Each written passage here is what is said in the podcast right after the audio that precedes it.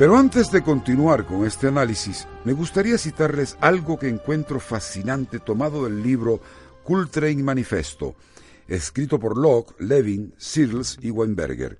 Dice así, todos nosotros estamos encontrando nuevamente nuestras voces, aprendiendo a hablar los unos con los otros. Afuera, adentro, se escucha una conversación hoy que ni siquiera se oía hace cinco años y que no ha estado muy evidente desde que comenzó la revolución industrial. Ahora, extendida por todo el planeta a través de Internet y la red mundial, esta conversación es tan vasta, tan polifacética, que intentar entenderla constituye un ejercicio inútil. Se trata de unos miles de millones de años de esperanzas, temores y sueños reprimidos codificados en hélices dobles en forma de serpentinas, el déjà vu colectivo de nuestra extraña, perpleja especie. Es algo antiguo, elemental, sagrado, algo sumamente gracioso que se ha desatado en las tuberías y cables del siglo XXI.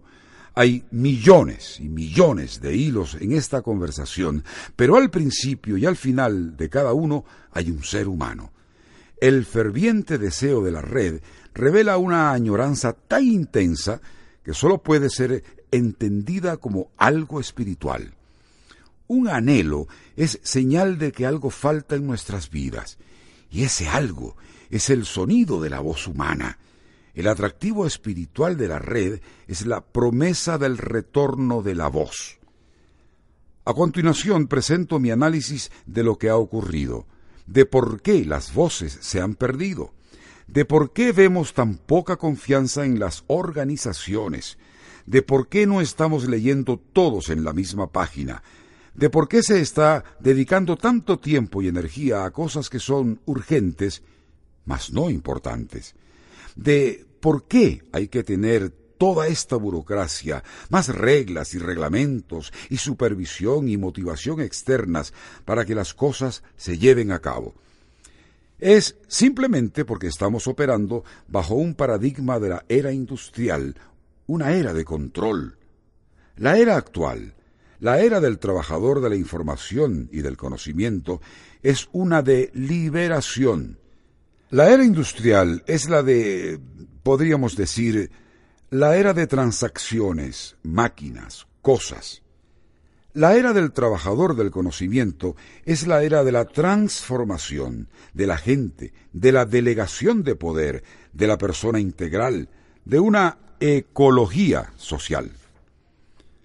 Pero permítanme retroceder un poco para tratar de dar una perspectiva histórica más amplia de todo esto. De hecho, yo llamo esto las cinco eras de la civilización, al menos desde el punto de vista económico. Comenzó con lo que podríamos llamar la caza y la recolección. El símbolo pudiera ser el arco y la flecha. Quizás puedan ver que hay un punto de apoyo en el centro donde alguien sale en busca de algo que cazar, digamos un venado, para dar de comer a su familia. Él contribuye con una unidad de esfuerzo, un día, por ejemplo, y consigue un venado. Hay una relación de uno a uno. Luego, observa que su vecino está sembrando semillas, cultivando, regando, desmalezando y fertilizando. Pero él no capta nada de lo que está ocurriendo, así que continúa con su cacería y su recolección. Pero al finalizar el período de cosecha, el agricultor produce 50 veces más que el cazador y recolector. En otras palabras, movió el punto de apoyo de manera que la misma unidad de esfuerzo aumenta 50 veces la productividad. ¿Por cuánto tiempo puede este cazador y recolector mantener esa ocupación? No por mucho tiempo. ¿Alguno de ustedes conoce hoy a muchos cazadores y recolectores? ¿Se imaginan la reducción que se ha producido? ¿Se pueden imaginar el trastorno social que esto implica? ¿Se imaginan la cantidad de entrenamiento y desarrollo que se necesitaría para aprender una nueva forma de pensar, un nuevo conjunto de aptitudes, un nuevo juego de herramientas para convertirse en agricultor? Ahora, Esa persona puede educar a los niños, proporcionar oportunidades, tener muchas más posibilidades de hacer lo que quiera. Puede hacer mucho más. Y es algo sumamente atractivo. Eventualmente, los cazadores y recolectores se convierten en agricultores y pasamos a la era agrícola. La próxima es la era industrial. De repente vemos una nueva planta y se aprecia que una gran eficiencia y productividad provienen de esta planta, de esas líneas de ensamblaje, de esa delegación, de esa especialización, de la gerencia de la parte de suministros. Se ve una gran capacidad para producir autos y otros instrumentos para las comunicaciones que transformarán y han transformado el mundo. Ha sido la base para casi todo el desarrollo social y económico que ha ocurrido en el mundo industrializado, 50 veces la productividad del agricultor. De hecho, el modelo industrial se introdujo también en la granja, de manera que una granja industrializada producirá 50 veces más que una granja familiar. Vaya si se ha movido el punto de apoyo.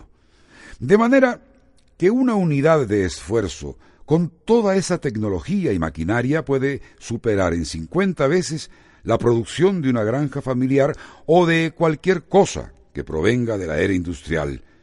Es algo asombroso. Ahora estamos en la era del trabajador de la información y del conocimiento. Producirá 50 veces más que la era industrial. ¿Saben por qué? Porque se enfocará en la gente, no en máquinas y cosas, y en la pérdida de las voces. A continuación, una cita de uno de mis escritores y filósofos favoritos, un sabio pensador del mundo de los negocios, Peter Drucker. La contribución más importante y de hecho la verdaderamente original de la gerencia en el siglo XX fue el incremento 50 veces más en la productividad del trabajador manual manufacturero. Sobre este logro descansan las ganancias económicas y sociales del siglo XX. Más adelante, Drucker dice, la más importante contribución que la gerencia tiene que hacer en el siglo XXI es aumentar de igual manera la productividad del trabajador del conocimiento y de la información.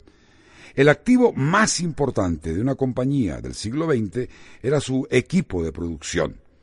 El de una institución del siglo XXI, sea o no en el área de los negocios, serán sus trabajadores del conocimiento y su productividad. Observen el contraste que él está haciendo ahí entre los trabajadores manuales y los trabajadores del conocimiento. Vean, entre máquinas o cosas y personas. Tomemos simplemente nuestro sistema contable. ¿Saben cuándo se desarrolló? En la era industrial. Y adivinen qué. A las personas se les calificaba como un gasto y a las máquinas como inversiones, activos. ¿No les parece algo increíble? Y casi todo tipo de decisión se basaba en eso. Como pueden ver, la era industrial es una era de control. Se controla a las personas al igual que se hace con las cosas. No se está tratando con la persona integral, sino con un ser incompleto, truncado. Básicamente se está pensando en el hombre económico, en otras palabras, págales bien y luego los motivas.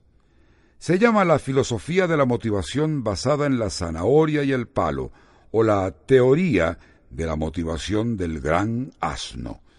Si tienes la zanahoria delante, si produces, lo consigues. Y si te están fustigando con un palo por detrás, si no produces, lo consigues. Trátalos con la zanahoria y el palo. Solo págales más. Esa es la clave para la motivación humana. Y lo es. Funciona.